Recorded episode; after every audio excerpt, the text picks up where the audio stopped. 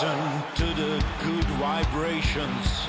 Do you hear the crazy game? Do you smell the scent of glory? Do you feel the hug of fame? Come and feel Slovenian fire. Feel the passion of our song. We enjoy the same desire. Don't think twice, just sing along. Feel power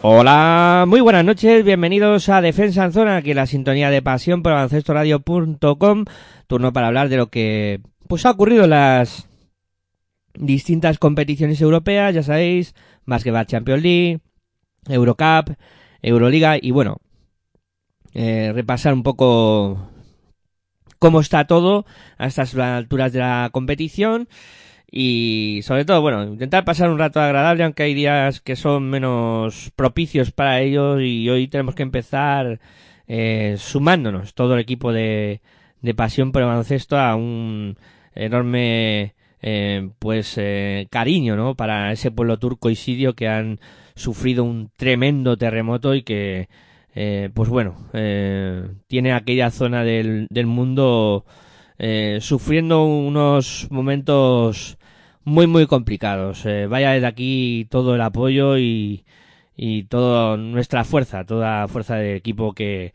que hacemos pasión por el baloncesto radio.com y, y nada que es un pequeño aporte pero bueno eh, que sepan que, que nosotros también sentimos lo que lo que ha ocurrido por ahí. Bueno, como siempre recordaros que podéis escucharnos a través de nuestra web en www.pasiemporebaloncestoradio.com también a través de los dispositivos móviles, ahí tenéis varias opciones, descargar nuestra aplicación que es totalmente gratuita, también podéis escucharnos a través de TuneIn Radio, aplicación que podéis descargar también. Y en el buscador podéis encontrar eh, nuestra emisión. Y, y bueno, eh, que no pueda escuchar el programa en directo, siempre puede recurrir al formato podcast y escucharlo pues eh, grabado cuando cuando os apetezca, ¿no? Que, que al final eh, uno pues no tiene todo el tiempo del mundo que le gustaría para escuchar ciertas cosas, pero desde que existe esta oportunidad de grabar las cosas colgadas en formato MP3 y que las puedas eh, escuchar cuando quieras, pues siempre viene muy bien, ¿no? Escuchar pues este tipo de programas, ¿no? Que al final de lo que se trata es de, de dar información eh, y de, pues eh, sobre todo, dar nuestro punto de vista de lo que está pasando en las distintas competiciones. Eh, bueno, decir que en iVoox podéis colaborar con nosotros eh, por el módico precio de 1,50, pues podéis aportar para que este proyecto eh, pueda seguir adelante y también podéis visitar eh, nuestra tienda eh, que eh, también podéis colaborar con nosotros a, a través de ella, pues visitando latostadora.com barra pasión por el baloncesto barra shop. Eh, lo repito para que pues eh, todos podáis coger nota, aunque el que lo escuche en, formato podcast, pues lo puede parar y volver a repetir, a poner, ¿no? Eh, bueno, eh, como he dicho, www.latostadora.com, pasión por el baloncesto, barra shop. Ahí podéis comprar vuestros artículos y ayudar a que este proyecto siga adelante. Y nada, me presento, soy Miguel Ángel Juárez y saludo ya a Daniel Bobadilla. Muy buenas noches, Dani, ¿qué tal? ¿Cómo estás?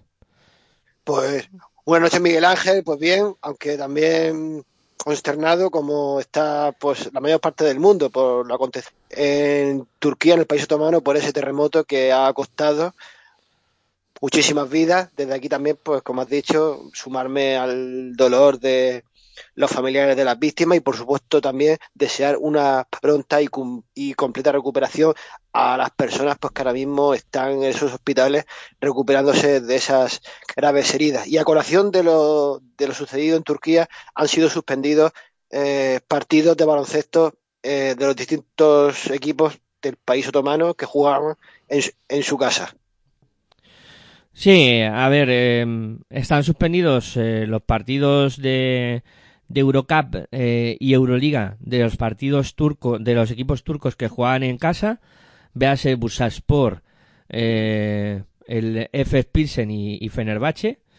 No así el partido que juega Tour Telecom en Italia. De momento no está suspendido, pero imagino que el ánimo de los jugadores del Tour Telecom para eh, disputar ese partido tiene que ser, pues, pues eso, como tiene que ser.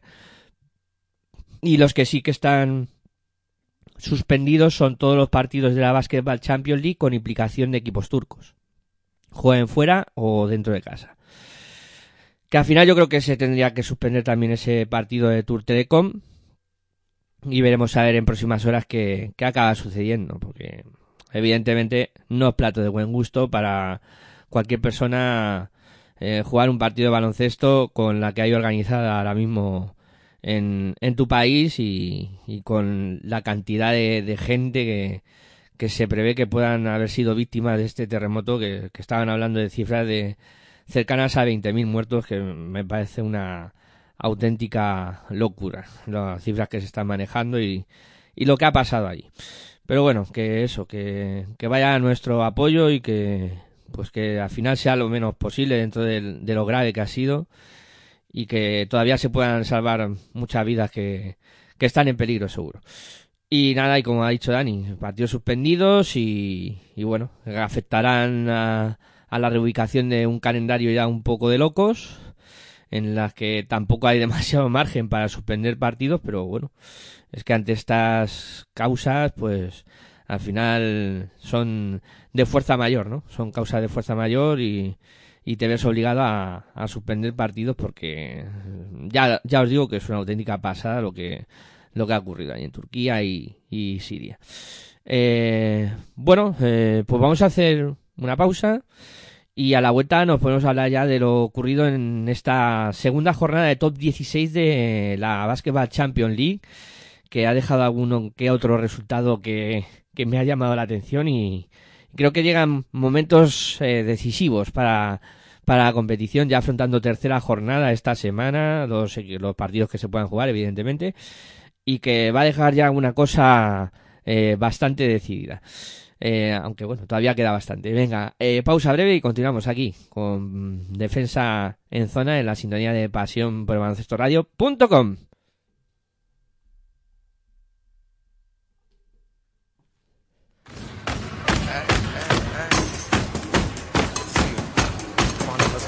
Estás escuchando tu radio online de baloncesto. Pasión por el baloncesto radio.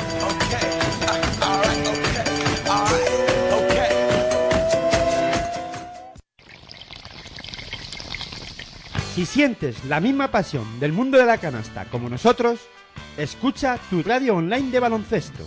www.pasionporbaloncestoradio.com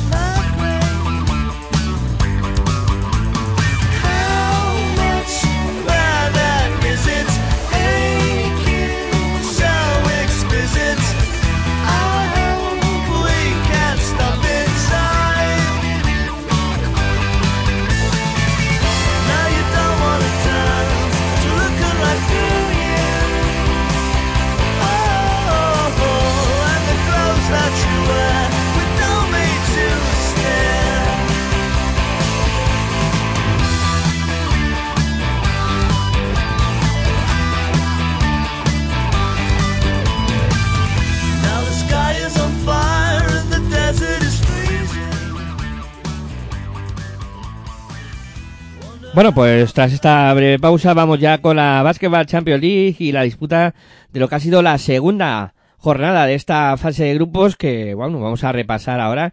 Jornada más que interesante y que, bueno, como decía, a mí hay resultados que me han llamado la atención poderosamente. Eh, si te parece, Dani, comenzamos eh, por eh, el grupo I, como hacemos habitualmente, eh, concretamente por el partido eh, que midió en este grupo por el que siempre comenzamos, eh, que midió, espera, que está, que se me ha pegado el papel uno a otro, con lo que suele pasar en las cosas del directo. Aquí le tengo ya.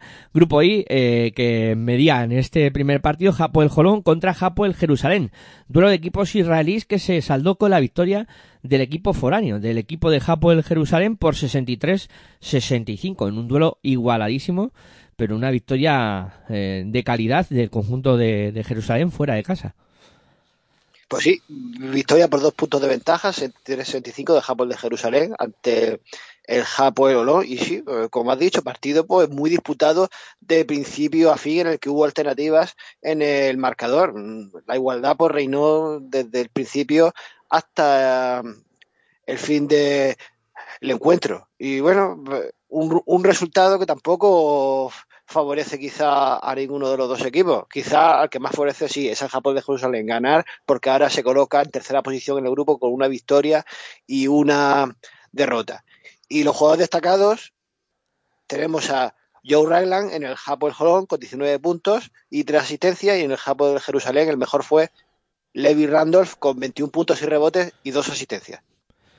Sí, la verdad es que Randolph eh, fue un jugador clave, ¿no? En, en este partido. Eh, y Joe Ragland, ¿no? Que, que siempre cumple. Es uno de esos jugadores que en esta competición está siempre rayando un gran nivel y, y parece que no pasan los años por él. Es un, un clásico y, y, un jugador que, que lo está haciendo, que lo está haciendo muy bien.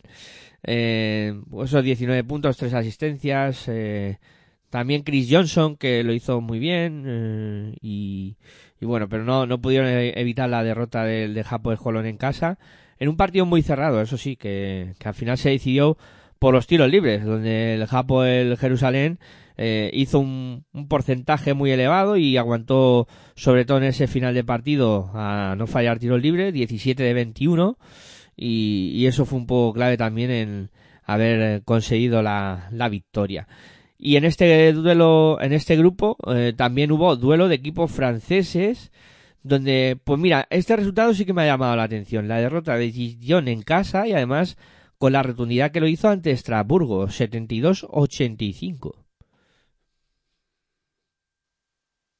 Pues sí, pues la verdad es que fue un triunfo con cierta solvencia para los de Estrasburgo, allí en Dijon, 72 a 85. Bueno, la verdad es que sí puede sorprender el, el, resultado porque para mí el favorito en este partido era Dijon. Pero bueno, el Estrasburgo tampoco es un equipo que sea manco y logró imponerse, por, como he dicho, con cierta facilidad. Yo hubiera, yo hubiera esperado quizá algo más de resistencia del equipo local de Dijon, pero bueno, se ve que el Estrasburgo tuvo, también su día y ahora se ocupa la primera posición de su grupo con dos victorias y cero derrotas tras ganar el, el duelo de equipos franceses en este grupo. Eh, David Holston con 19 puntos, 4 rebotes y asistencia, de los mejores en el Dijon y en el Estrasburgo el mejor fue Marcus King con 22 puntos, 6 rebotes y 7 asistencias. Sí, un Estrasburgo que, que al final hizo un, gran partido, sobre todo en, en posiciones cercanas al aro. Eh, yo creo que, que ahí basaron su victoria con un porcentaje en tiro de dos muy bueno, haciendo canastas con relativa facilidad. La defensa de, de Dijon eh, decepcionó un poco. Eh, repartieron 23 asistencias los jugadores de, de Estrasburgo, que creo que también es un dato muy, muy a tener en cuenta. Y, y, la verdad es que el conjunto de, de Dijon, uh, aparte de, de Holston, que, que fue un poco el, el jugador que, que más eh, empujó ¿no? en este equipo, luego apareció Hrobat, pero no aparecieron los otros dos americanos, que normalmente suelen ser el trío que hemos hablado muchas veces, que sostiene a este equipo, a Dijon. Los otros dos americanos tuvieron algo más... Eh, más desaparecidos, ¿no? Y, fue un poco fruto de, de eso que también el conjunto eh, de Eddie Jumper perdió este partido. Eh, grupo J, eh, Ritas 95, vas a seguir 88. Yo te dije que Ritas iba a ser un equipo peligroso en esta en este top 16 y aquí en casa le mete un meneo bastante serio a seguir eh, con 95 puntos anotados, que creo que es un dato importante y con una victoria solvente. Y pues si tan solvente, ya que el marcador fue, como ha dicho, 95-88, el campeón de la Liga de Lituania, el, el Ritalvinus se, se impuso al equipo otomano de Bachasegir. Bueno, eh, yo creo que entraba dentro de la lógica para mí que el, el Rita Vinius en su feudo se impusiera al equipo otomano. Yo, vamos, eh, en, Turquía ya sí, cuando, si se puede disputar este partido cuando se pueda disputar, quizás el resultado pueda ser algo diferente, pero yo esperaba la victoria del, del Rita Vilnius allí. Eh, y, y, luego su jugador destacado en el equipo lituano destacó Arcus Foster con 30 puntos, un rebote y dos asistencias. Y en el Achasegir, Jerry Boutiel con 23 puntos, 10 rebotes y dos asistencias fue su mejor jugador. Sí, al final el, el, conjunto lituano también estuvo muy bien desde la línea de tiro libre con 17 de 22. Eh, Foster, como has comentado tú, al final se va por, por encima de los 30 puntos, 30 puntos.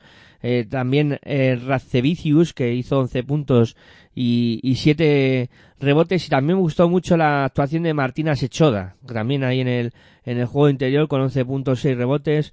Eh, bien configurado el conjunto eh, lituano con jugadores que aportaban desde fuera y también por dentro y, y bueno vas a seguir aparte de Busiel que sí que está demostrando no jornada tras jornada que es un pivo referente en esta competición que quizá es de los mejores jugadores en el juego interior de la Basketball Champions League pero luego le falta eh, que le acompañen ¿no? sus, compañeros. Landon Hall hizo 13 puntos y dio 8 asistencias, pero más allá de eso, flojito el, el Basa seguir.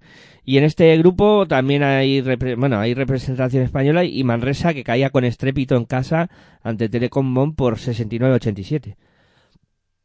Pues para mí la derrota del equipo manresano fue esperada, visto el, rumbo que está tomando en, la Liga ACB, el equipo alemán del, del Telecom Basketball pues fue muy superior pues en casi todo momento, pero especialmente en el tercer cuarto, ya que terminó con un 18-27 de parcial a favor del conjunto otomano y ahí yo creo que ya el, el equipo del Telecom Basket pues ahí rompió el partido porque en el último periodo pues se, limitó a defender pues lo que había logrado hasta ese momento. En, en las filas más, más resanas, el mejor fue Jerry Harding con 19 puntos, un rebote y dos asistencias. Y el mejor del equipo alemán fue Colin Malcolm con 25 puntos, un rebote y dos asistencias. Sí, además en este partido Manresa eh, se vio superado porque eh, no eran capaces de, de jugar al baloncesto. O sea, muchas pérdidas, un partido muy impreciso, lo desesperó Telecom a, al cuadro de Pedro Martínez. Eh, al final los alemanes acaban haciendo 23 asistencias, también jugando mucho en equipo, o sea, fue un vendaval del cuadro alemán y, y Manresa poco pudo hacer. Manresa que hasta el momento en la Basketball Champions League se estaba mostrando más sólido, pero aquí cuidado que empiezan lo, los problemas.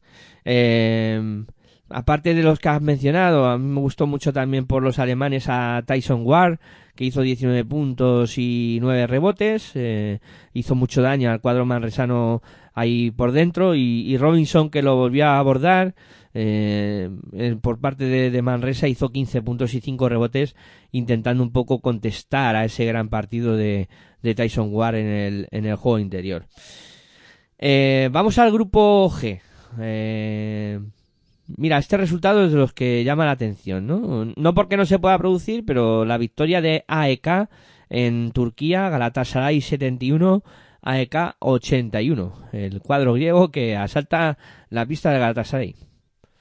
Pues victoria muy importante del AEK de Atenas en un, en, en un territorio que siempre es hostil como es una cancha turca. Y, bueno, y, y digo importante porque ahí van a depender muchas las opciones de los atenienses para lograr el pase a la siguiente fase del torneo. Y, y fue un triunfo pues con cierta solvencia, porque si ves los parciales, casi siempre el dominio lo tuvo el equipo griego de principio a fin, hizo cuando mató el partido pudo ser en el último periodo, pero en general podemos hablar de un partido que estuvo con cierta igualdad durante los 30 primeros minutos. En el Galatasaray el mejor fue Ilaneni con 18 puntos, un rebote y tres asistencias y en las filas helenas destacó Hakil Mitchell con 19 puntos y 13 rebotes. Sí, el pívot más panameño que se marca un partido de escándalo. Eh, fue dueño y señor de la pintura y, y le puso las cosas muy difíciles a los jugadores de, de, Galatasaray, a pesar de que Dusan Ristic, el ex de Fuenlabrada, que los han echado mucho de menos por tierras fuenlabreñas, pues hizo 12 rebotes y 10 puntos anotó. Y, bueno, y también eh, quiero destacar en el cuadro de, de AEK eh, el buen hacer del base Dimitris Flionis, que hizo 11 puntos, 10 eh, rebotes y 9 asistencias eh, rozó el, triple doble y también muy buena actuación en el perímetro de Yannick Strielnex que hizo 18 puntos. O sea, EK lo tuvo todo. Un buen director de juego que aportó muchísimo en puntos y asistencias. Eh, un hombre por dentro que hizo muchísimo daño y otro por fuera que, hizo muchos puntos. Y de ahí pues la, la victoria contundente ante, ante Galatasaray. Y luego Unicaja que eh, jugaba en Francia y que conseguía la victoria muy clara y, contundente por 67 Limoges, Unicaja 84. Pues historia con solvencia el equipo malagueño ahí en tierra francesa se libró por 67-84 y victoria también de cierto prestigio ante un rival pues bueno que fue de los es de los históricos del baloncesto europeo porque en el pasado pues ganó varios títulos continentales, pero en cualquier caso ya no es el equipo que era antes, pero de por sí ya el equipo entre Napoleón Navarro, pues podía presentársele un partido muy duro. En este encuentro, pues la verdad es que estuvo disputado durante bastante tiempo, pero fue en el segundo periodo cuando el equipo de la Costa del Sol pisó el, el acelerador y ahí eh, en ese buen periodo, eh, ese buen segundo cuarto con un parcial de 15-28, pues ahí fue donde los cajistas mataron, de, mataron definitivamente al conjunto galo. El mejor del, del Limos fue Javon Graves con 17.2 rebotes y 2 asistencias y el mejor del conjunto malagueño fue Dylan Osetkowski con 19 puntos, 7 rebotes y una asistencia. Sí, la verdad es que Unicaja vuelve a demostrar que es un equipo muy sólido mmm, y que, bueno, eh, que aparte de Osekowski, como tú comentabas, eh, David Kravis, dueño y señor de la pintura, con 11.7 rebotes, Will Thomas y Kendrick Perry eh, por encima de 10 puntos, un juego muy coral el de Unicaja que, pues eso, se reivindica con una victoria en una cancha que no es fácil ganar como es la de la de Limoges. Y vamos con el grupo eh, J, donde pues tenemos tres de cuatro equipos españoles y en el duelo de esta semana entre equipos españoles Murcia le dio un buen meneo a Bilbao por 90-72, eh, un, un, repaso importante. Sí, victoria con autoridad del equipo entrenado por Sito Alonso ante el Sur Bilbao Vázquez por 90 a 72. Superioridad de principio a fin del cuadro murciano, que bueno, que se coloca en segunda posición del grupo con una victoria y una derrota. Mm, eh, va a tener sus opciones de pasar a la siguiente fase del conjunto murciano, pese a que yo decía que, las, que sus opciones tampoco eran demasiadas. Artem Pustoboy fue uno de los mejores, por no decir el mejor de Lucas Murcia, con 23 puntos, 4 rebotes y 2 asistencias y 31 de valoración. El, el pívot ucraniano, la verdad es que tuvo una excelente actuación. Y el mejor del Bilbao Vázquez fue Jeff Wizzy con 13 puntos y 6 rebotes. Sí, además, eh, lo importante de este partido para Murcia, además, es la diferencia. Porque, claro, en un grupo tan corto de, partidos, los Vázquez, a verás, al final van a marcar mucho. Y estos 18 puntos que Murcia le ha metido de renta a Bilbao, eh, si los aguanta en, en la pista de Bilbao, bueno, pues Murcia va a tener sus opciones de ahí de pelear con, con Darussafaka para meterse en, la siguiente fase. Eh, yo creo que interesante el, el resultado para, para el cuadro murciano. Que aparte de Pustovoy, como tú mencionabas, estuvo bien Tamma Faden, que hizo 17 puntos. Luego eh, en el perímetro por fin aparece David Jelinek, que no había hecho demasiado esta temporada. Travis Trice, que estuvo por encima de los 10 puntos ambos. Y un jugador que ha crecido en las últimas eh, jornadas como es Siliman Diop, que hizo 10 puntos y 9 rebotes muy importantes para, para el cuadro murciano. Y, y, bueno, y Bilbao pues un poco por debajo de lo que viene mostrando esta temporada el, el conjunto eh, que, que dirige Llama Posarnau pues no estuvo eh, un poco en el nivel que, suele estar. Y el otro partido, pues también muy contundente, la victoria de Tenerife en eh, Turquía por esos 59 a 80. Pedazo de repaso del, del conjunto de Chubidarreta a los turcos. Pues triunfo sin paliativos del equipo tinerfeño allí en tierras otomanas 50-89. Es que, oh, 21 puntos de diferencia. Es que mm, los tinerfeños la verdad es que no dieron ninguna opción al equipo turco. Es que veo a, este, las estadísticas de un partido y de otro y de otro que ha disputado Tenerife hasta el momento en esta Champions League, te hace pensar que a llegar a, la final otra vez y quizás pues, pueda revalidar el título, porque ahora mismo lo podemos considerarlo desde ya lo consideraba desde el principio de temporada, pero está reafirmando cada vez más su condición de favorito a volver a lograr el título de la Basketball Champions League. Todavía queda mucho, quizás me estoy yo precipitando al dar ya como un equipo favorito a ganar, pero, pero de momento eh, el conjunto que dije Chubido Reta está implacable en esta competición. Markel Starks con 18 puntos fue el mejor en las filas turcas y luego en las filas tinerfeñas tenemos a Sasu Sali con 17 puntos y dos rebotes. Sí, la verdad es que Tenerife está de dulce, ¿no? En, en esta competición le tiene tomada el pulso completamente. Eh, ahora mismo se perfila como uno de los equipos que, pues ya, mmm, evidentemente está encabezando su grupo y, y está invicto en la, en la competición, que ahora mismo ya solo hay cuatro equipos en esa condición. Y oye, eh, con un paso muy importante dado por este Basket Averas también, eh. Cuidado, que son 21 puntos de renta y el cuadro tinerfeño ya acumula 41 puntos de diferencia en el Basket Averas general. O sea, es un paso muy importante. Que ningún otro equipo de la competición ha conseguido estos eh, eh, los triunfos con tanta rotundidad como lo ha hecho eh, Tenerife. El siguiente en, en, acercarse está es Unicaja, pero rotundo lo que está haciendo Tenerife en la competición. Repasamos cómo están los grupos. El grupo Y tenemos a Estrasburgo líder con dos victorias, cero derrotas. Dijon, una victoria, una derrota es segundo. Japo, el Jerusalén, una victoria, una derrota es tercero. Y cierra el grupo Japo el Jolón con cero victorias, dos derrotas.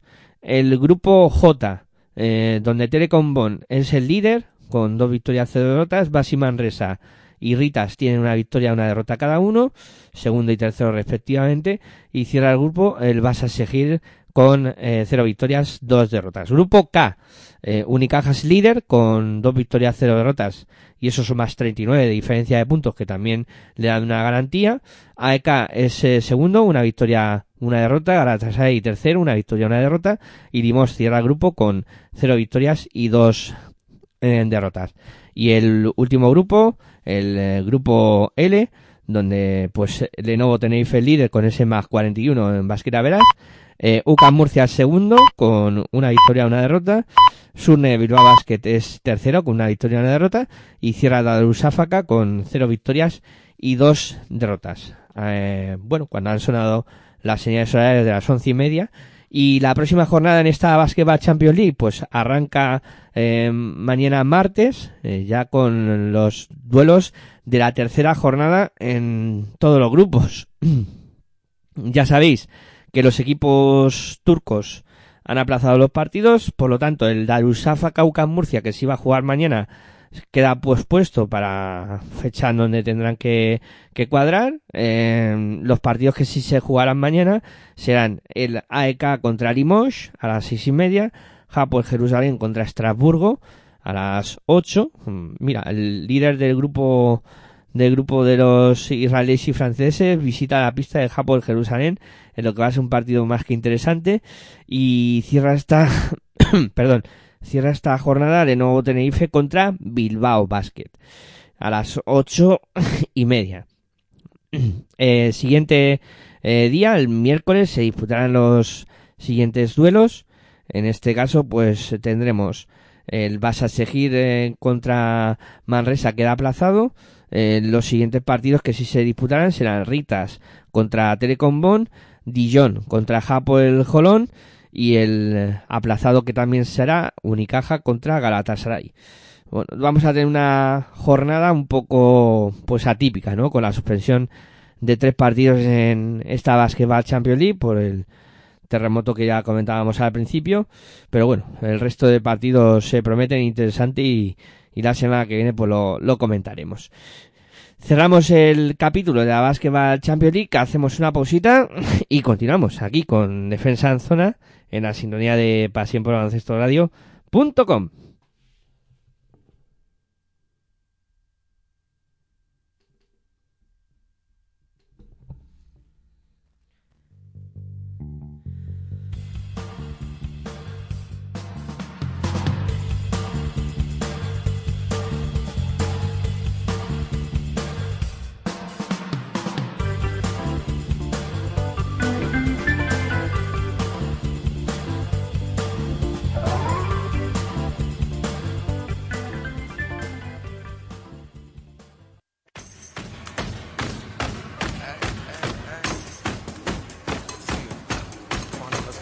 Estás escuchando tu radio online de baloncesto. Pasión por el baloncesto radio.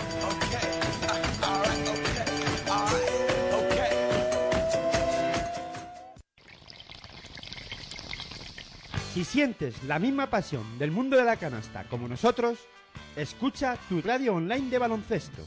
www.pasionporelbaloncestoradio.com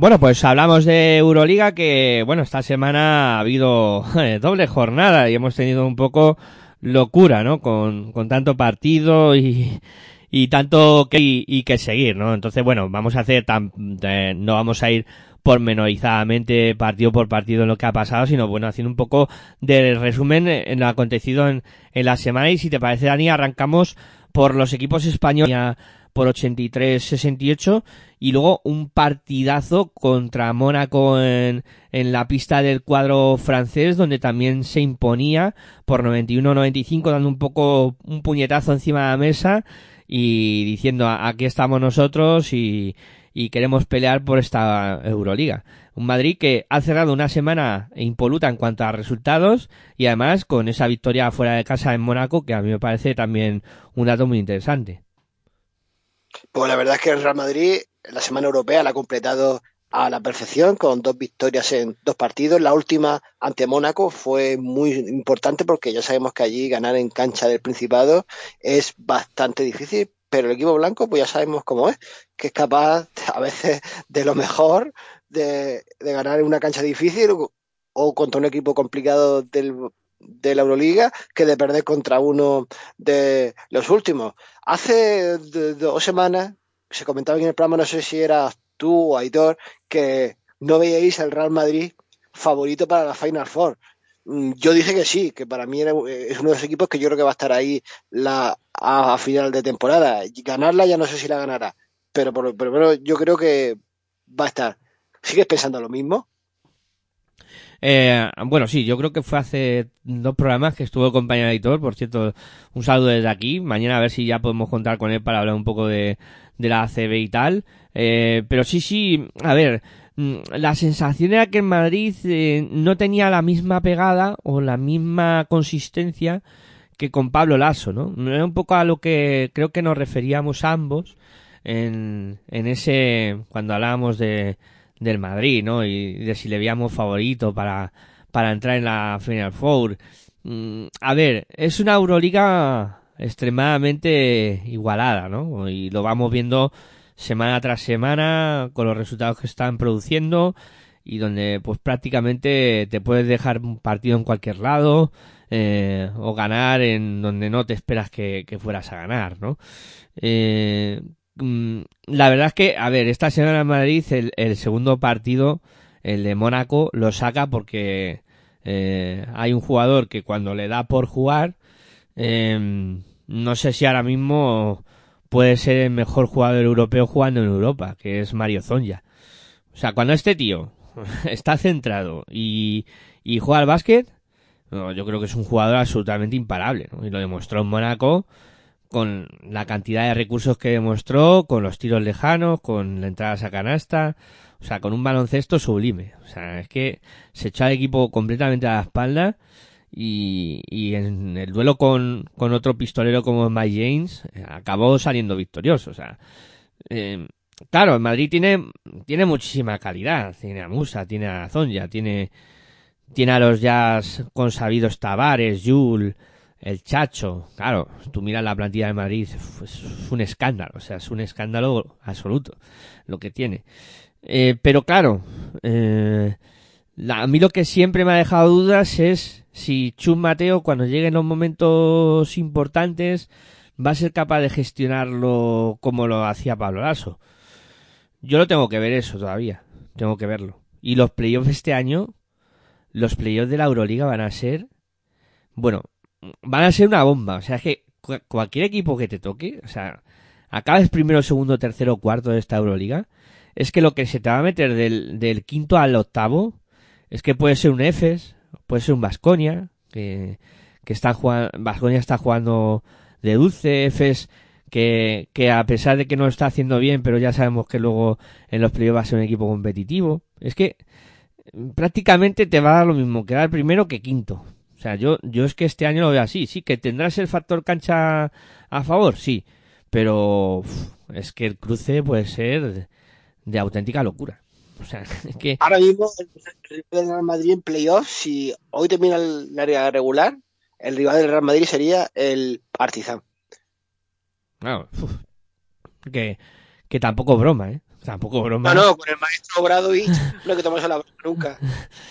Tampoco sería broma ese partido, pero a ver, claro, es que tú dices ahora mismo, ponte a elegir, ¿sabes? Con Olympiacos también parece un equipo muy sólido.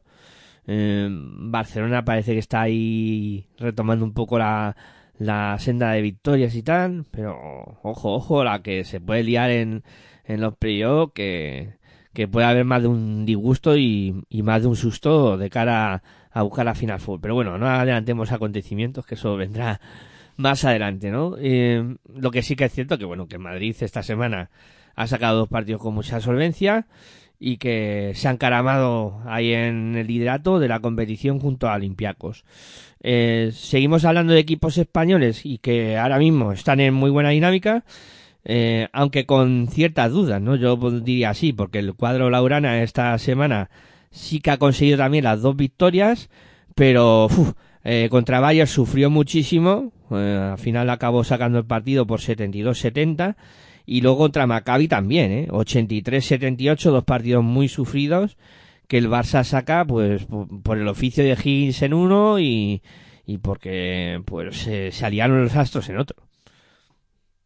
Sí, la verdad es que, pero aunque sufrió el Barça, yo creo que ha hecho valer, eh, valer que jugaba en casa, ¿eh? Creo que esa es mi, opinión. De haber su- sufrido una derrota en este, en, alguno de estos partidos en su feudo, quizá pues, estaría un poquito más abajo en, la clasificación el, el, el conjunto azulgrana. Sí, a ver, está claro, ¿no? Al final eh, tenía dos partidos en casa el, el Barça, era muy importante sacarlo los dos. Además, claro, tú te enfrentas a Bayern y, y, y Maccabi y dices, bueno, a lo mejor no son rivales de tanta entidad, ¿no? Y a lo mejor vas con ese puntito de decir, bueno, lo, lo vamos a sacar adelante y tal. Pero ostras, que luego se empiezan a jugar los partidos y la cosa se complica muchísimo, ¿no? Y, y fíjate, eh, el Barça estuvo a punto de, de caer contra el Bayern en su propia pista, lo que hubiera supuesto pues una de las sorpresas de la, de la jornada. O sea, eh, porque claro, estamos hablando de un Bayern que no está demasiado bien en esta Euroliga y que le podía haber metido un, disgusto muy serio al, al Barça. Eh, y, y como digo, porque al final eh, aparece Higgins y, y, y se echa el equipo a la espalda, tanto en el partido contra Maccabi como en el partido contra contra el contra el Bayern. También aparece Mirotic, eh, pero yo creo que los momentos importantes eh, Higgins es el que hace que el equipo funcione. Y luego sigo teniendo muchísimas dudas y toda la semana lo digo con el juego interior del Barça. Si Vesely, bueno, ha mejorado algo en estos últimos partidos y tal, Abrines ha dado un paso adelante, y eso ya no en el juego interior, sino por fuera, pero me sigue faltando eh, potencial en el, en el juego interior donde pues el Barça contra equipos eh, que tengan un juego interior eh, más duro puede, puede acabar sufriéndolo. Veremos, ¿no? Veremos. Eh, tú- miras el juego interior del conjunto culé y no parece tan, tan malo, ¿eh? Oscar da Silva, Sertak Sanli, Mike Toby, James Nagy. Sí, pero eh, yo creo que se nota. A ver, yo creo que el mejor momento del Barça en esta temporada coincidió con cuando pudo jugar Mike Toby. Mm, Sin Toby eh, no tienen un 5 con tanto potencial ahí dentro, ¿sabes? Porque mm, Sandy es un jugador que parece que da alergia a jugar por dentro. Vesely, yo creo que también los años le han hecho que poco a poco vaya buscando un poco más salir de, del aro. Da Silva eh, más un cuatro y medio que, que un 5. Nagy eh, para lo que es Euroliga no le dan bola. Y, y claro, Es muy joven también. Claro, es muy joven, es muy joven. Y, y ahí se le ve un poco, pues algún defectillo, ¿no? Al Barça. Así que es cierto que cuando está Toby, cuando está Miki Toby, ha sido los mejores momentos del Barça en la temporada. Pero ahí yo siempre tengo mis dudas con este equipo ahí en el juego interior. Y luego, claro, sí que es cierto que muchos partidos se deciden mm, ya por el eh, el buen hacer de jugadores como Karinico da Silva que le ponen mucha defensa al cuadro blaugrana y que son capaces de, de voltear partidos que, que parece imposible. Eh, bueno, más. Eh, otro equipo español que, eh, bueno, eh, este, yo lo está atravesando uno de esos momentos difíciles de la temporada. Es Vasconia, que, que perdió en Milán contra, eh, contra Armani, en este caso por 89-83, y que en casa sí que consiguió ganar a Panathinaikos por 95 a 90. Pero claro, aquí lo que hemos comentado siempre, ¿no? Eh, Armani Milán es un equipo que ahora mismo eh, está en una situación muy compleja en la clasificación, muy lejos de entrar en playoff, pero es un equipo que le va a complicar la vida más de uno. Y aquí se lo hizo a Vasconia. Vasconia fue a Milán, se llevó un revolcón y luego en casa le costó también sacar el partido ante un Panathinaikos que le lleva 90 puntos y ahí yo creo que es uno de los problemas que tiene Vasconia esta temporada que sí que es un, equi- un equipo que se le caen los puntos porque se le caen los puntos pero también es un equipo que encaja muchísimo ¿no? y creo que Peñarroya no ha conseguido tampoco encontrar ese equilibrio entre un ataque y defensa que le dé consistencia a Vasconia aún así yo diría que la semana no ha sido del todo mala para, para el cuadro de, de Jan Peñarroya Hombre, pues la verdad es que fue una de cal y otra de arena para el Vasconia, ya que cayó en Italia, pero luego ganó su feudo al, al Panathinaikos. Desde luego, qué mal se le dan al equipo vasconista los equipos de abajo, porque, eh, bueno, la derrota contra Milán y luego también esa victoria sufrida ante Panathinaikos, porque, bueno, el, el, el, conjunto león es uno de esos equipos que está por la zona baja de la tabla y plantó cara. Pero luego, qué bien que lo hace Vasconia contra los equipos primeros clasificados. La verdad es que no sé por qué será. Yo creo que puede ser más que nada el factor motivación. Eso yo creo que influye mucho en, en la victoria y el buen juego del equipo entrenado por Jan Pe- Peñarroya ante los equipos pues de, de mayor calidad de la competición. Eh, la, victor la, perdón, la derrota de Vasconia allí en territorio italiano creo que igual conjunto vasconista de haber podido acercarse un poco más a la zona de cabeza de la clasificación. A ver, yo creo, sí que recuerdo los mejores partidos de Vasconia esta temporada han sido quizá contra Efes, eh, ese partidazo de, locos que, jugaron los equipos, y luego contra Mónaco. Es decir, cuando ha tenido delante equipos que les gusta mucho anotar también, como son Efes y, Mónaco, al reparto de, de puñetazos y los, lo asimilamos a, al tema eh, de, de boxeo, eh, a, a, a mamporrazos, pues Vasconia está claro que y ha demostrado durante esta temporada que puede ganar a cualquiera.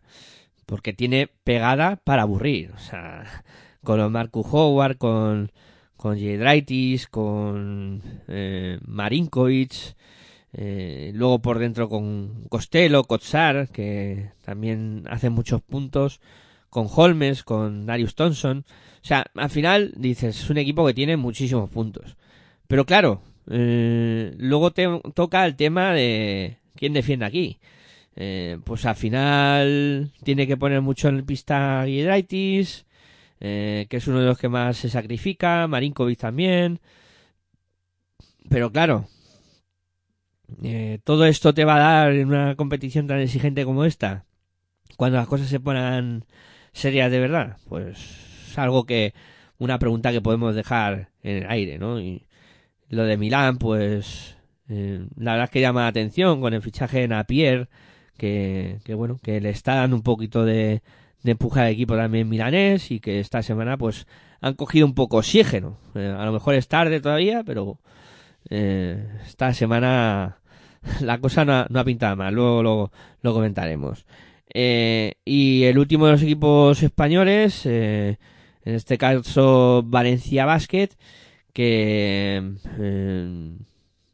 se le escapó un partido de locos contra Maccabi, que terminó 93-94, y en casa también eh, sí que conseguía retener la victoria ante Bayern por 82-73. Y es que ese partido de locos por 93-94 es que Valencia podía haber dado un paso de gigante a consolidarse en, en metido ahí en el top 8 y, y tener muy buena pinta porque la verdad es que la racha que estaba teniendo Valencia en la competición era muy buena.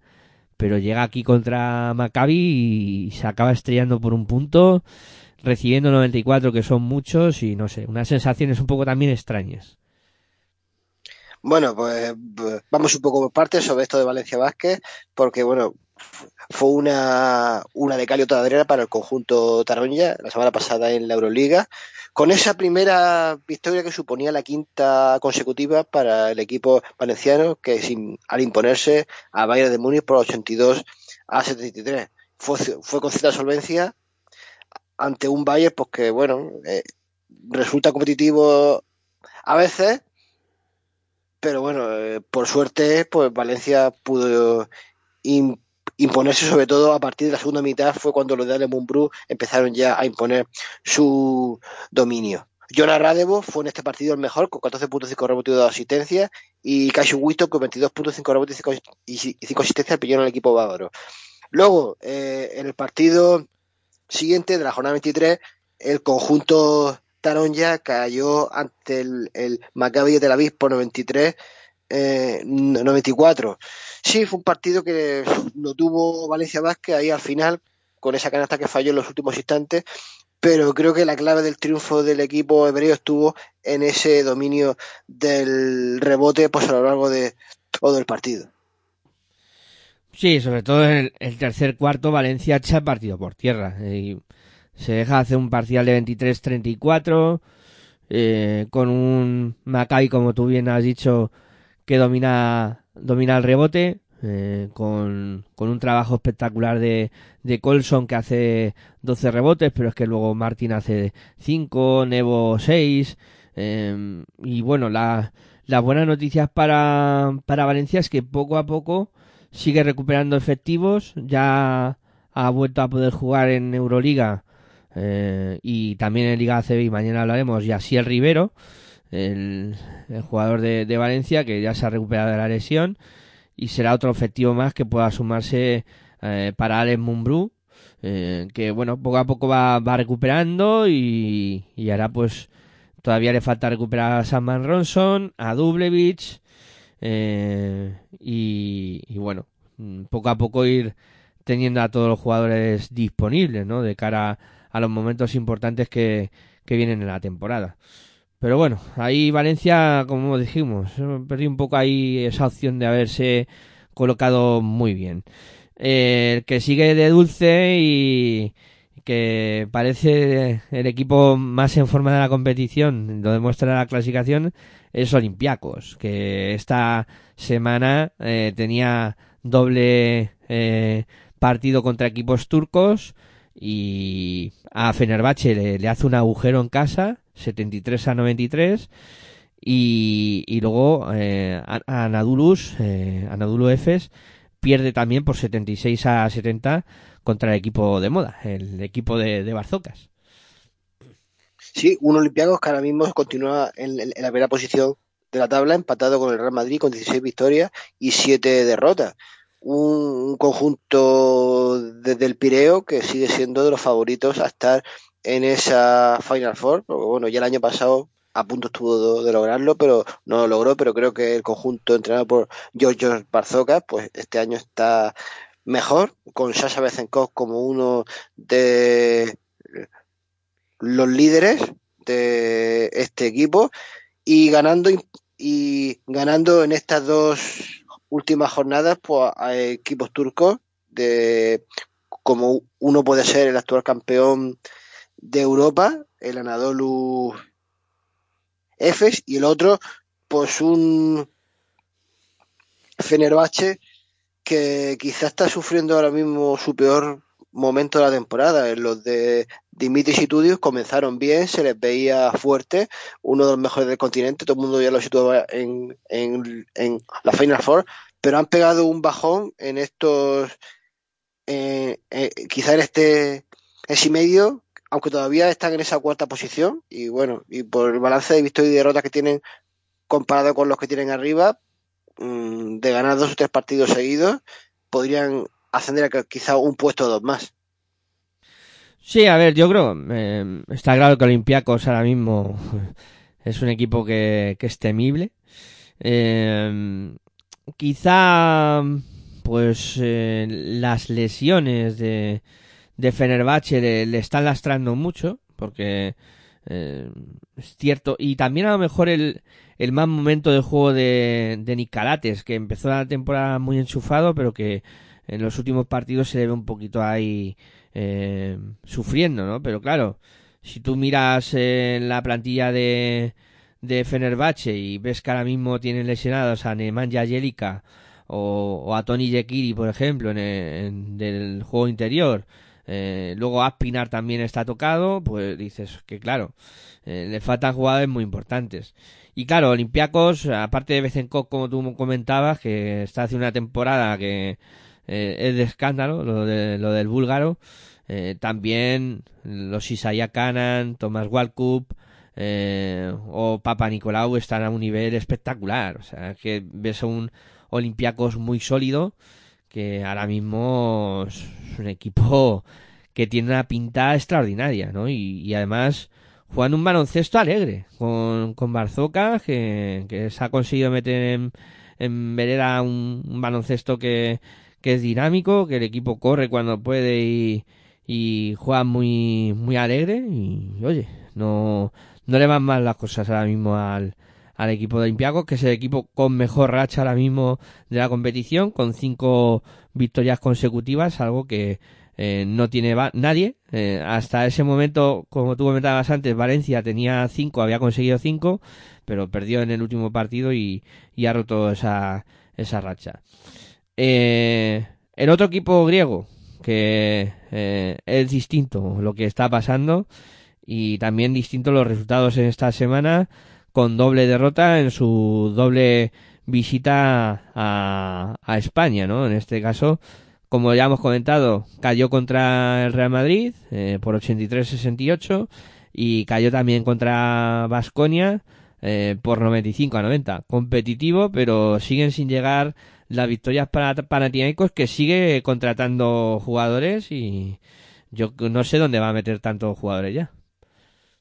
Pues la verdad es que el, conjunto ateniense yo creo que está, está, jugando ya a la desesperada, fichando jugadores como dices, pero que vamos a ver el resultado que les da, porque a lo mejor yo creo que el, equipo leno no sé si va a mejorar mucho de aquí hasta final de temporada. Yo creo que los de Dejan Radonjic pueden acabar quizás un puesto o dos por encima como mucho, pero es que ahora mismo por las sanciones que transmite no muestra que pueda, que pudiese remontar y meterle un susto a alguno de los que están ahí arriba y acabar décimo, noveno, no, no, es que yo creo que para Tinaicos no va a moverse mucho de las posiciones actuales por muchos jugadores que fiche. Es un equipo, es uno de los equipos históricos del baloncesto europeo, pero bueno, ahora mismo está atravesando un mal momento.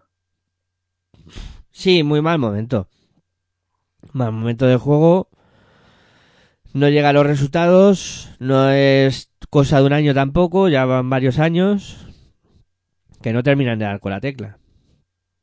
Y a pesar de que todos los veranos hacen desembolso estratosférico de, de dinero para fichar pero no, no, no termina de funcionar y como digo, y luego van remendando durante la temporada con, con fichajes acá y allá y no sé, no el futuro de Panathinaikos ahora mismo eh, no pinta no pinta muy bien y en esta competición pues yo creo que aspiran a poco ya, ¿eh? de aquí a final de temporada a intentar eh, no quedar entre los tres últimos y, y, creo que ya se darían con un canto en los dientes.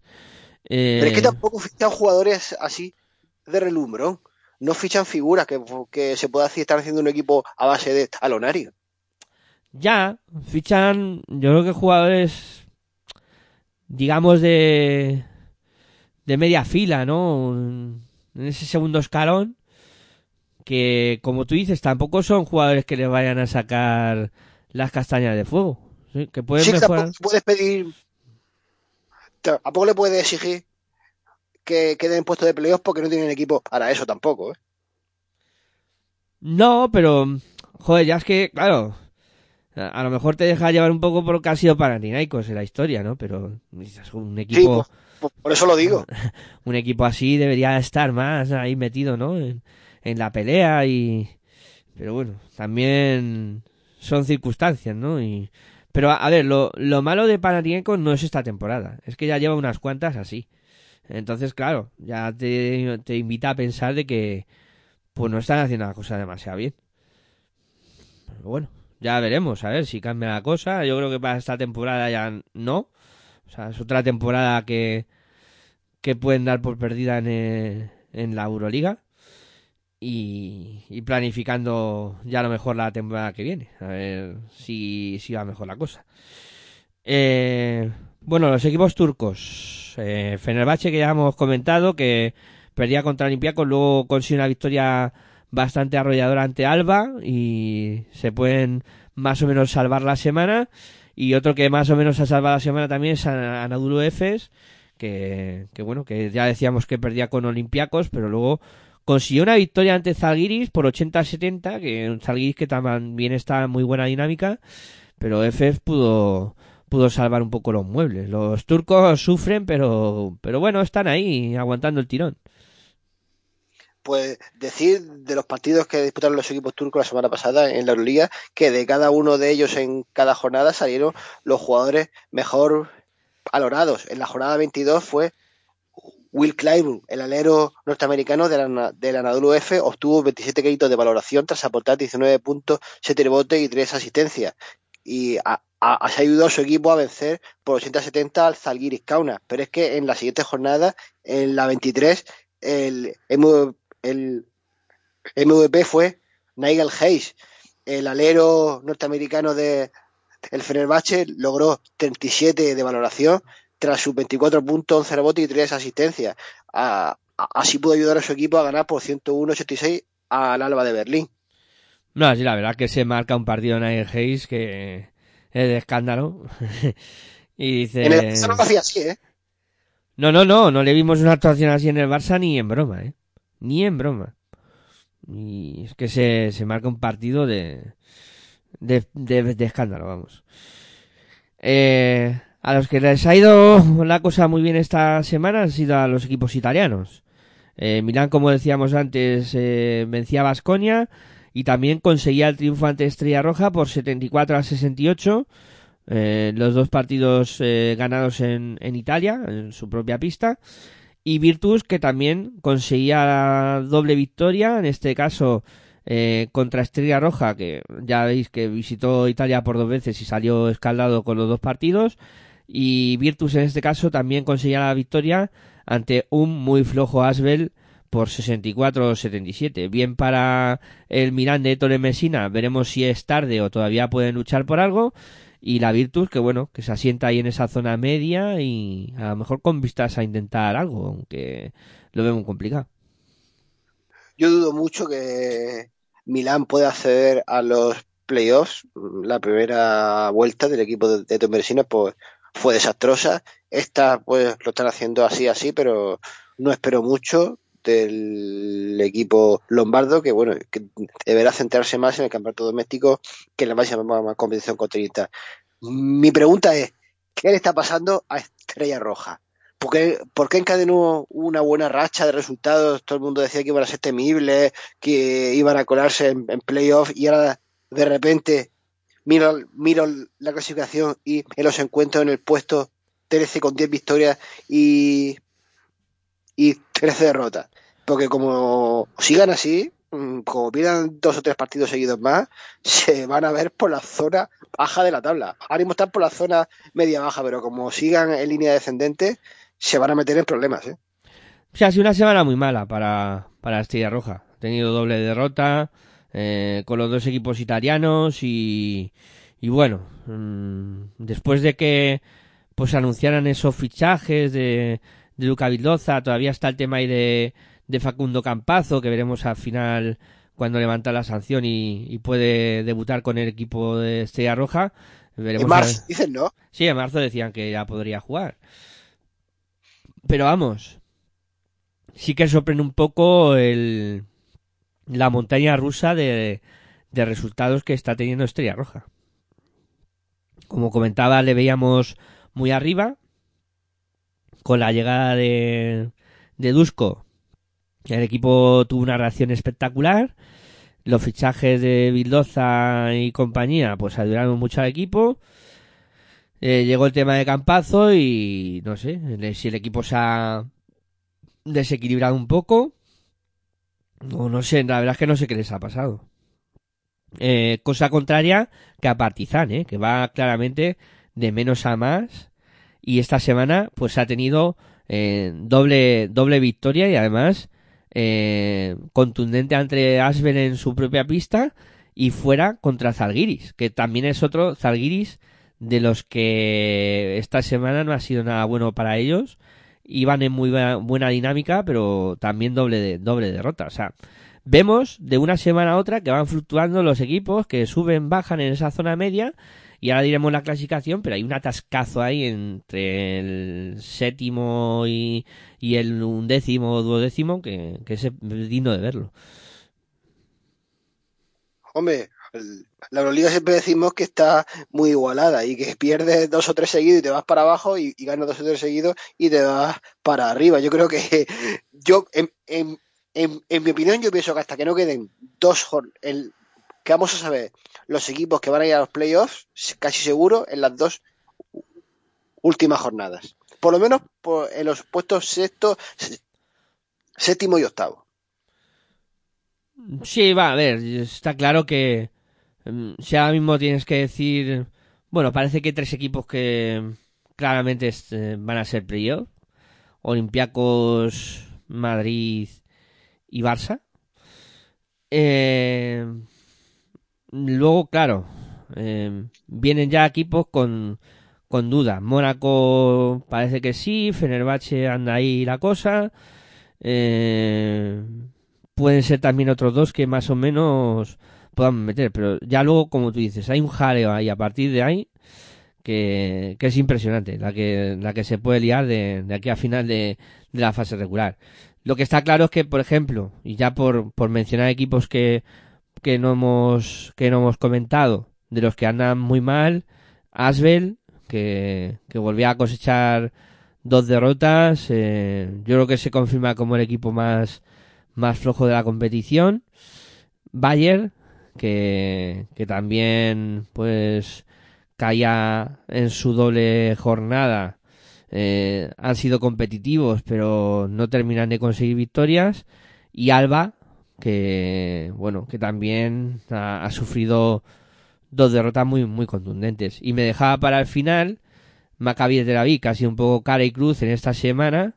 Visitaba por dos veces eh, pistas de equipos españoles y como os he comentado, perdía contra el Barça compitiendo y muy bien y conseguía la victoria ante Valencia por 93-94 y Claro, un equipo como Maccabi que le cuesta tanto ganar fuera, que eh, compita muy bien en eh, contra el Barça y, saque la victoria ante Valencia, pues dices, oye, ni tampoco mal para ellos. Pero es que me recuerdo sobre lo que has dicho de Alba Berlín. Recuerdo que a principio de temporada dijiste, cuando encadenó Alba Berlín, Alba Berlín dos o tres victorias seguidas, dijiste que los veías más competitivos este año y yo te decía que no, que iba a estar por la zona media baja de la tabla. No es que Alba empieza con 3-0 la competición. 3-0. Sí, pero yo, yo que te dejaste llevar un poco por eso. Y, y ahora tiene 6-17. Han pasado 20 jornadas y solo ha conseguido 3 victorias más. Sí, Bueno, yo, a ver, No, a ver, Alba Berlín, a ver, ahora mismo es el más débil, pero es que yo ya por plantilla a, a principio de temporada también lo veía así. A ver, si tampoco el arranque no era no era normal, ¿no? Parecía un equipo más competitivo, pero no, evidentemente los números hablan por sí solos y lo que estamos viendo jornada tras jornada también. Eh, repasamos cómo está la clasificación. Yo te haría una pregunta. Si para el año que viene tuvieras que quitar licencia a dos equipos y tuvieras que dársela a dos, ¿a cuál sería? Venga. Joder, qué preguntas. A, esta- a- a estas horas de la noche, ese tipo de preguntas deberían estar prohibidas. A ver, Imagínate que tú eres el jefe de la Euroliga ¿qué harías a final de temporada? Imagínate que la temporada ha, ha- ha terminado ya con esta clasificación. Pues a ver, mm, yo lo que voy observando y por lo que he ido comentando, a mí los dos equipos más flojitos me parecen Asbel y, y Alba. Entonces, evidentemente quitaría esos dos y luego ya vendría el tema de, de a quién le das las, las invitaciones o la wildcard. Pues en este caso yo lo tendría muy claro. Campeón y subcampeón de la Eurocup, que para eso la juegan y, y el que gane, pues para adelante. Y el subcampeón, pues para arriba también. Ya La haría verdad que si estuviera conmigo Aitor aquí habría debate con esto. ¿eh? seguro. Sí, porque a ver, yo, yo creo que debería ser así también. Los dos últimos de la Euroliga que desciendan a la Eurocup y los dos primeros clasificados de la Eurocup que asciendan a la Euroliga. Pero bueno, yo creo que en eso, en, a nivel, si se haría así, yo creo que Aitor estaría de acuerdo también, porque creo que en alguna ocasión, Sí, también. sí, en alguna ocasión lo ha comentado. Entonces, bueno, yo creo que sería, mm, sería lo más justo, ¿no? Si, si algo de justicia en esta competición que, que aspira a más y ya se oyen ciertas cosas que a ver si mañana, eh, si hay suerte, bueno, ya mañana no, ya hoy, en territorio ACB podemos comentar, porque sale una, de una liga ACB de 14, se habla de que no estarían los equipos ACB, eh, de que juegan Euroliga, que luego se crearía una liga alternativa. Bueno, o sea, se están hablando de un montón de cosas que a mí me suenan a chino, pero que no sé por dónde quieren llevar los designios del baloncesto esta gente. O sea, mañana... Hombre, eh, mañana lo hablaremos, pero a mí eso de quitar a los equipos de la Euroliga, de la ACB, como son Real Madrid y Barça, eh, yo creo que la Liga ACB no sería tan rentable. ¿eh? No, a nivel televisivo, claro, habría que ver ahí todo. Pero bueno, que eso, que a ver si mañana tenemos la ocasión de, de comentarlo, que yo creo que sería un, un debate bonito también y, y sería, hay muchas cosas que comentar en, ese aspecto. Y por dónde quiere, por dónde está, yo creo que todo enfocado en este mundo baloncestístico que vivimos hoy en día. Pero bueno, repasamos clasificación de la Euroliga, que se nos va de las manos ese tema. Eh, primero Olympiacos con 16 victorias, 7 derrotas. Segundo Real Madrid también con 16 victorias, 7 derrotas. Tercero Barcelona con 15 victorias, 8 derrotas. Cuarta posición para Fenerbahce con 14 victorias, 9 derrotas, al igual que el quinto que es Mónaco. También con 14 victorias, 9 derrotas. Vasconia está solo con 13 victorias y 10 derrotas en la sexta posición. Luego ya viene el lío. Séptimo, Partizan con 12-11. Octavo, Maccabi, también con 12-11. Noveno, Valencia, con 12-11. Décimo, Zalgiris, con 12-11. Eh, undécimo, Anadolu Efes, con 11-12. Virtus es decimosegunda con 11-12 y decimotercero es Estrella Roja con 10-13. Decimocuarto, Bayern con 9-14 y cerrando eh, tres equipos empatados con 8 victorias, 15 derrotas como son Panathinaikos, Emporio Armani Milán y Asbel, y cierra la clasificación Alba de Berlín con 6 victorias, 17 derrotas. Es que tú fíjate el lío que hay desde el sexto, que es Vasconia, hasta el decimosegundo, que es la Virtus, hay dos victorias de diferencia. Es que la diferencia tampoco es mucha, ¿eh? Claro, que tú ves ahí el jaleo que tienen montado en esa zona media de lo de para meterse en playoff Mm, claro, dicen Mónaco, Fenerbahce más o menos están con 14 con algo de margen, sí, pero es que en dos, tres jornadas se te pueden meter ahí dos partidos tontos y los de atrás vienen que, que echan chispas. Fíjate Virtus, se ha metido ya también, que tiene ahora mismo 11 victorias, las mismas que Efes. O sea, estamos hablando de que, de que esta competición está este año más eh, igualada que nunca, yo creo. Eh, ¿Qué nos espera en esta jornada que será la 24? Eh, en la Euroliga, pues vamos a repasarlo. Eh, lo que nos espera entre jueves y viernes. El jueves se van a disputar los siguientes eh, partidos. En este caso ya hemos dicho que los equipos turcos aplazan los partidos. Fenerbahce Milán no se jugará. Eh, sí que se jugarán el jueves. Mónaco contra Asbel duelo francés con distintas opciones para cada uno. Ojo a este partido, Zalgiris Kaunas contra Basconia, eh, que será el jueves a las 7, partido que es vamos, ya ah, habiendo repasado la clasificación ves Zalgiris, que está con 12 victorias, 11 derrotas contra Basconia, que está con 13 victorias. O sea, Zalgiris si gana igualaría a Basconia. Se juega en Lituania. Veremos. Eh, Panathinaikos contra Valencia Basket, que será a las 8. Eh, eso el jueves. El viernes se cerrará esta jornada 24 de la competición con los siguientes eh, partidos. A ver, que los busque yo por aquí. Que sean los partidos cuando, cuando son tan emocionantes se, se mueven incluso de, del calendario. Eh, tendremos en, en esta vigésimo cuarta jornada los siguientes eh, duelos. En este caso, claro, toca los de los del jueves. Eh, Anadolu Efes que se aplaza contra Madrid. Luego tendremos un Maccabi contra Estrella Roja, un Bayern contra Partizan y un Virtus Bolonia contra Barcelona. Que tampoco está nada más. Bueno, una jornada más que interesante y no sé con qué duelo te quedarías tú ahora mismo. Hombre, pues ahora mismo la verdad es que va a ser una jornada bastante interesante, porque el Barça viaja a Italia y a Bolonia, recordemos que ya perdió en la ida allí en el Palau, y sería un, sería un partido también interesante, rememorando la final del año pasado en Telefe y Real Madrid, pero bueno, ese encuentro se ha, se ha suspendido. El, el Vasconia, que va a tener un- una difícil visita allí a territorio báltico, a Kaunas, y el Valencia Vázquez, que no se confíe en su visita a Atenas al Panathinaikos, porque lo mismo hay sorpresa. Sí, sí, aquí no te puedes fiar de nadie en esta competición. Eh, bueno, si te parece, Dani, hacemos una pausa y a la vuelta pues hablamos de la Eurocat también, un poco lo sucedido en esta jornada, que poco a poco se va acercando la competición también a su tramo decisivo y hay alguna cosita que comentar muy interesante que ha ocurrido en esta jornada. Venga, pausa y continuamos aquí con Defensa Zona, la sintonía de Pasión por Radio.com.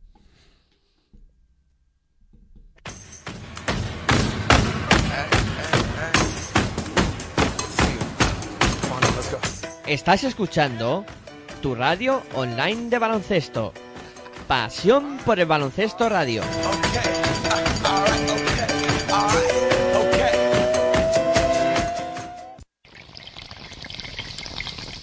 Si sientes la misma pasión del mundo de la canasta como nosotros, escucha tu radio online de baloncesto. www.pasionporelbaloncestoradio.com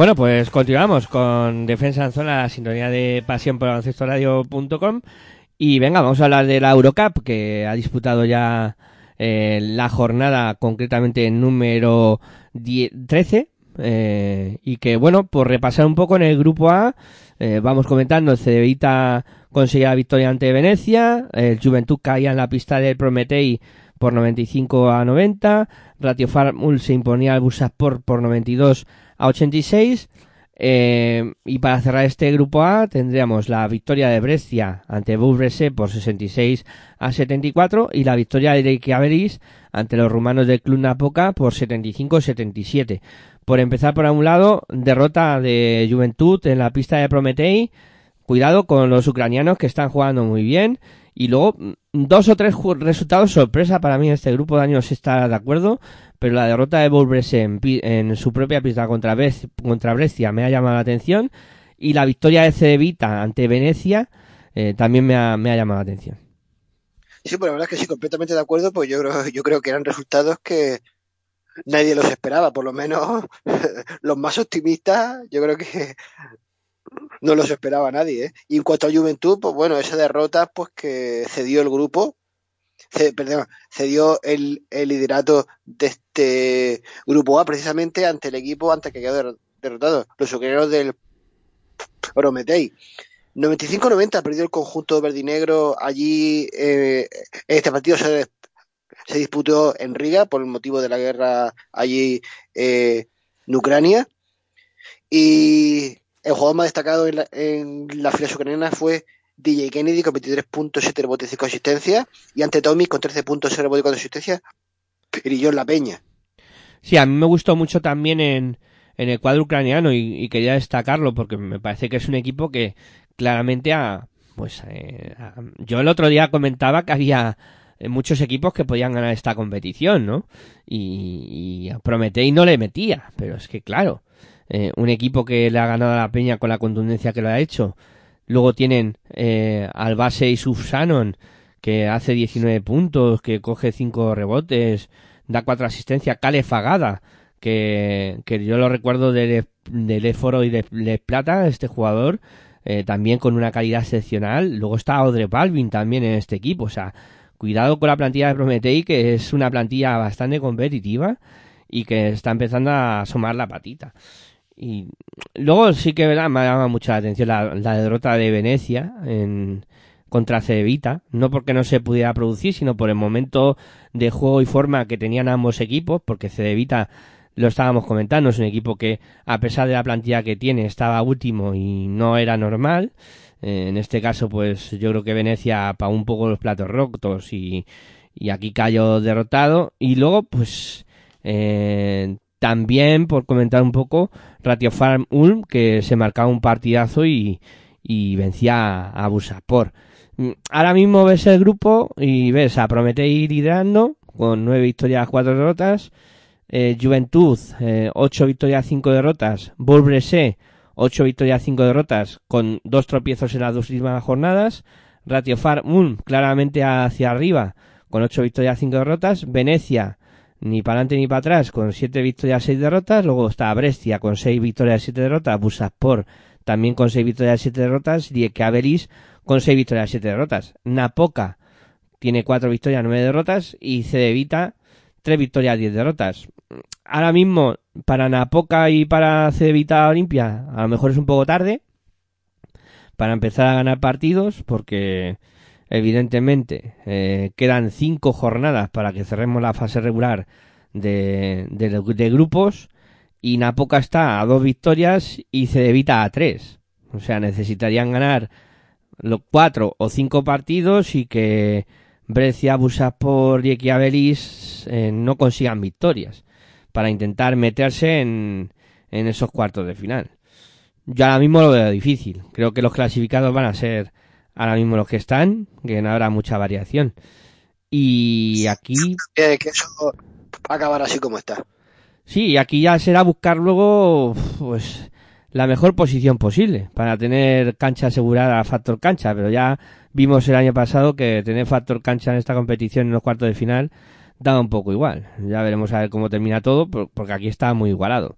O sea, ahora mismo eh, a mí es lo del Humana Reyer Venecia, que era uno de los favoritos a estar arriba e incluso ganar la competición, pero es que mira cómo está. Sí, sí, es que tú ahora mismo ves del primero al, al octavo hay tres victorias. Es que ahora mismo todavía puede pasar absolutamente de todo. Mm, aunque Prometei yo creo que mm, van muy, muy sólidos. Y yo apostaría por Ratio Farmul para terminar segundo en este grupo. Y la Peña tendrá que pelearse por intentar terminar tercero. Yo ahora mismo lo que veo. Eh, eso con respecto al grupo A. Eh, con Pero Full, ¿de verdad lo ves capaz de eh, terminar en la segunda posición? Sí, sí, sí, eh, eh, y, y, y además eh, ha jugado muy bien contra Busaspor, eh, con Cabloco eh, siendo el MVP de la jornada, eh, con Brandon Paul que ya lo vimos en la peña que es un jugador que puede hacer mucho daño y si está inspirado eh, va a destrozar las defensas rivales. Cuidado, eh, que tienen luego está Núñez allí y tal, pero yo creo que tiene un equipo bastante compensado y puede dar el susto ¿eh? y terminar segundo este equipo. Yo no lo descarto, no lo descarto. Ya veremos, que luego mis predicciones son, son como son. Vamos al, al grupo B. Grupo B, donde pues Gran Canaria se imponía a París por 118 a 99, donde Tel Aviv vencía en la pista de Trento por 60 a 78, donde el Budugnos vencía en su propia pista al London Lions por 78 a 68, Tour Telecom vencía al Slack Wroclaw por 76 a 63 y Hamburgo perdía en su pista contra Prometeas 103-105. No sé qué te parecerá a ti, pero el golpe de autoridad del Balay Gran Canaria en esta competición esta semana ha sido brutal. Sí, por, por esa victoria 118 a 99 ante el París Basketball, que fue una victoria aplastante del equipo amarillo ante el equipo parisino y así los de Jakalakovic que siguen en un estado de forma excelente tanto en la ACB como en la Eurocup, pero concretamente aquí en la Eurocup suman su séptima victoria consecutiva y, eso les sirve para reforzar la primera plaza de este grupo B. Eh, luego, jugadores destacados, tenemos a David Mutaf con 22 puntos, 2 rebotes y una asistencia, de los mejores en las filas insulares, y Iron Wallace con 19 puntos, 2 rebotes y 4 asistencias, destacó en el conjunto francés. Espectacular rendimiento de, de Gran Canaria ahora mismo. Es verdad que, que está a un nivel espectacular. En este partido hace 32 asistencias y bueno, yo creo que ahora mismo es líder sólido y va a ser difícil que lo bajen de ahí. Eh, luego, a ver, cosas que han pasado en este grupo que me parecen eh, relevantes. Bueno, porque lo de Trento que perdía en casa contra Japón era lo más normal del mundo.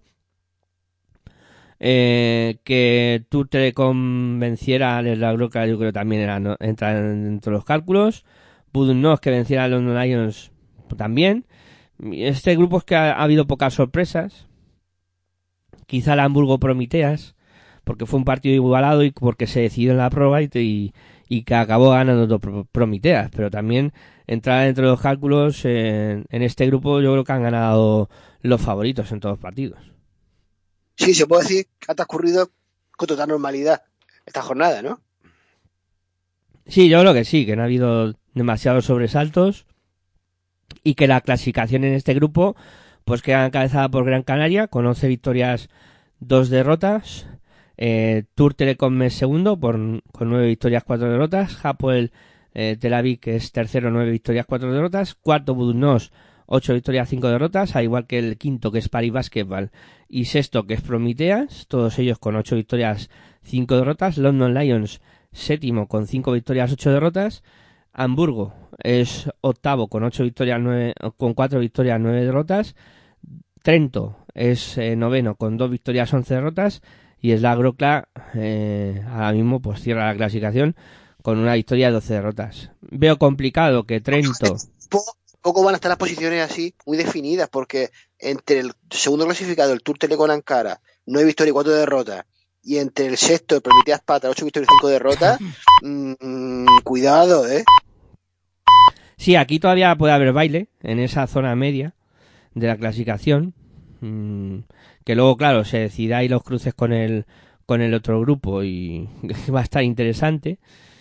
Y luego, pues veo complicado ahora mismo que Trento pueda conseguir dos victorias más que Hamburgo, porque está a dos del, del cuadro alemán, el, el italiano. Y prácticamente yo aquí sí veo ya los ocho más definidos, incluso que en el, que en el grupo anterior, los ocho que van a estar jugando los cuartos de, final.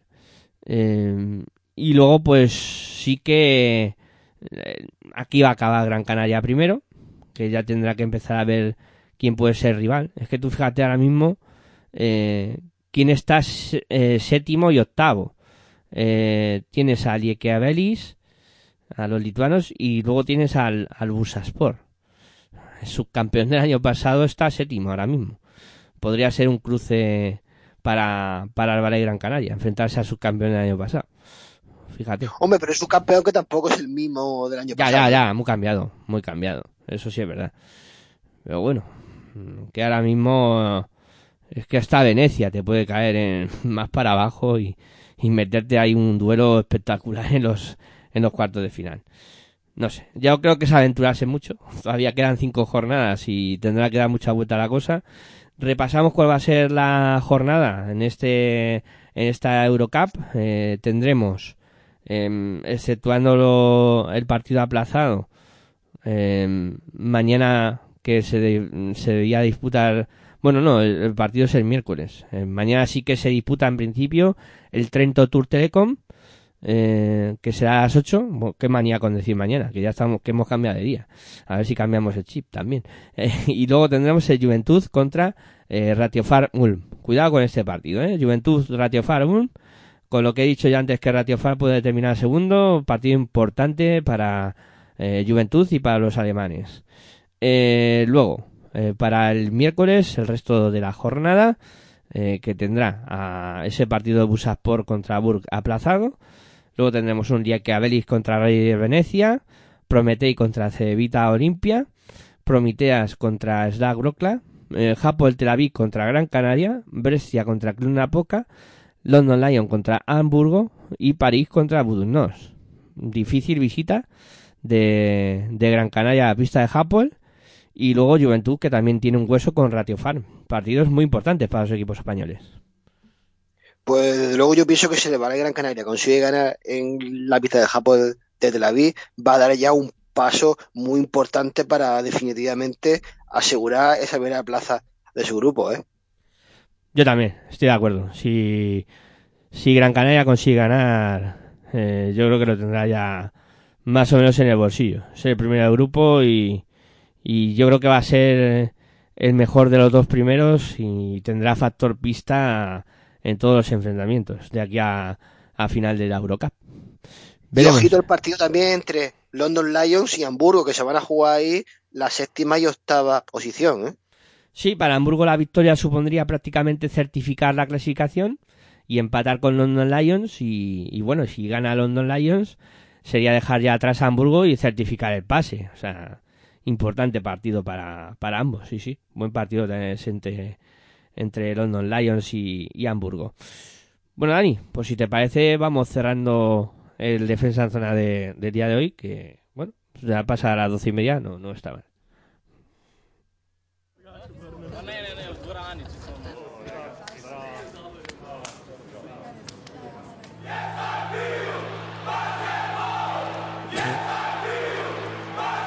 Listen to the good vibrations. Bueno, pues vamos poniendo el punto y final a este defensa en zona. Dani, como siempre, ha sido un placer hablar contigo de básquet. Y si te apetece, pues en 22 horas y media nos volvemos a escuchar. Pues sabes que placer siempre mío de poder estar aquí y sí, estaré en el programa de Territorio ACB para informar. Pues ahí nos escuchamos y nada, agradecer a todos vosotros que habéis estado al otro lado. Muchas gracias también a aquellos que nos descargáis en formato podcast. Y como hemos dicho, en 22 horas y poco volvemos a estar aquí eh, con todos vosotros, en este caso para hablar de la Liga Andesa CB, de lo que ha sucedido en la jornada y de cositas que suenan por ahí. Si os apetece, pasaros un rato mañana a las 11, os, nos escuchamos, mañana no, ya hoy a las 11 nos escuchamos. Como siempre, me despido, muy buenas y hasta luego.